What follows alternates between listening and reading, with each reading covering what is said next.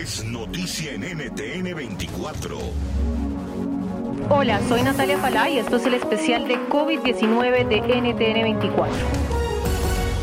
Y hoy hablamos de educación en tiempos de pandemia, un sector que ha tenido que reajustarse y reinventarse ante los retos que trae consigo la emergencia sanitaria y evitar así que el curso académico de niños, jóvenes y adolescentes se vea afectado lo menor posible. El homeschooling o la educación desde casa se ha convertido en la única opción viable para seguir adelante con el año escolar. Pero ojo, no todos tenemos las mismas ventajas para sacarle provecho a la educación virtual. La equidad resulta ser todo un desafío en este sector. Repasemos algunos de esos desafíos que se replican mundialmente y que hoy están dificultando el aprendizaje.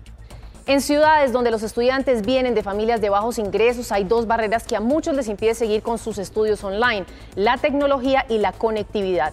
No todos tienen acceso a Internet y no todos cuentan con un computador o dispositivo electrónico para trabajar. Si aterrizamos la situación en cifras, el Foro Económico Mundial asegura que solo alrededor del 60% de la población mundial tiene acceso a la red y la brecha digital continúa expandiéndose.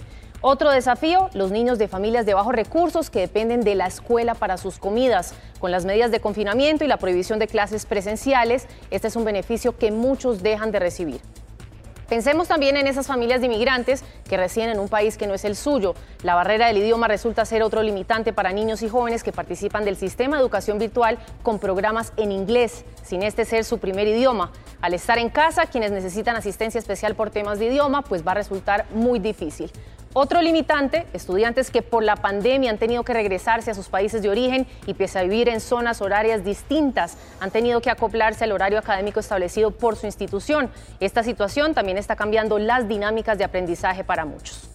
Pese a los retos que enfrenta la educación, no todo es malo. La pandemia también ha catapultado iniciativas educativas que benefician a muchos jóvenes hoy. Las universidades Ivy League, por ejemplo, que han decidido ofrecer un nutrido abanico de programas gratuitos en línea.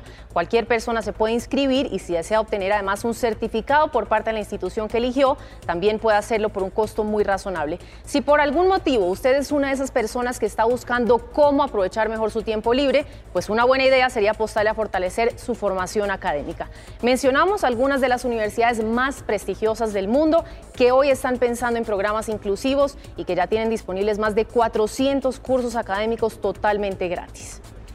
Una universidad de Harvard, la Universidad de Princeton, MIT, Universidad de Columbia, Universidad de Brown, Universidad de Yale, Universidad de Pennsylvania, Universidad de Cornell y por último la Universidad de Oxford.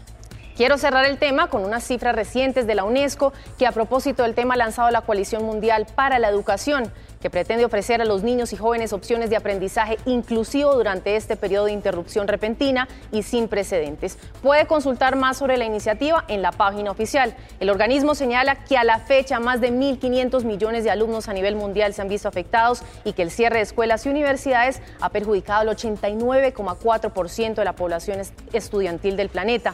Los voy a dejar con este mensaje de la UNESCO. Hemos entrado en una nueva era del aprendizaje.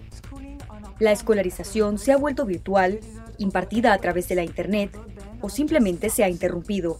El punto de partida no es el mismo para todos. El peligro más grande es que los niños de contextos desfavorecidos se queden sin educación y no podemos permitir que esto ocurra. Este nuevo reto exige innovación, cooperación y solidaridad. Necesitamos trabajar juntos. Es por eso que la UNESCO presenta la Coalición Mundial para la Educación durante COVID-19. Contamos con miembros de la ONU, sociedad civil, médicos de comunicación y aliados en el campo de la tecnología de la información. Han dado un paso muy importante para compartir su talento, sus herramientas y su tecnología para abordar las deficiencias de contenido y de conectividad.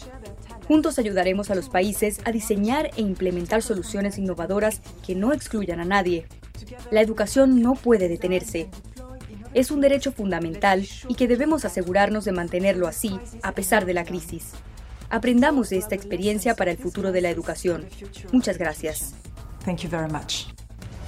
NTN 24, el canal internacional de noticias con información de interés para los hispanos en el mundo.